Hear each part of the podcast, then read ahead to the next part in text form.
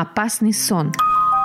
Когда ты уже много всего знаешь, кажется, что можешь все. Вот и подкастик после своих приключений захотел поскорее отправиться в путь.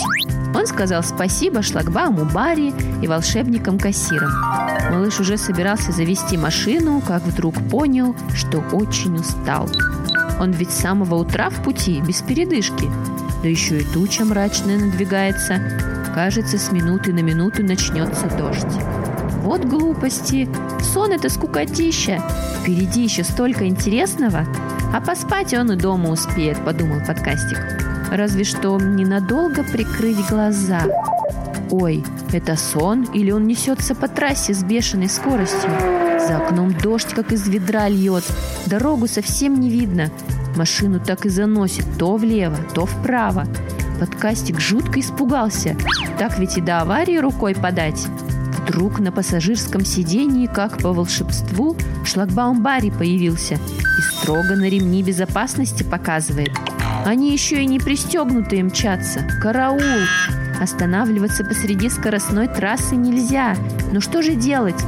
Барри ткнул в навигатор и показал, что на такой дороге есть специальные площадки для отдыха, придорожные кафе и заправки.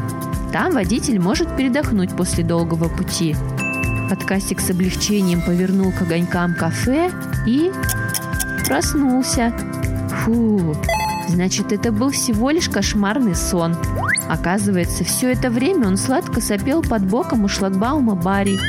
Малыш понял, что перед долгой поездкой надо бы хорошенько отдохнуть и не забывать пристегнуться.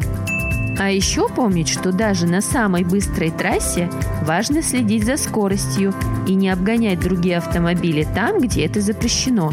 Особенно, если погода вдруг испортилась.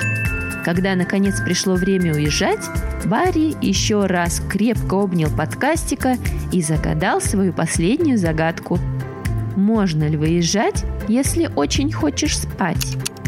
Правильно, после такого опасного сна подкастик точно знает, что сначала хороший отдых, а уже потом путешествие.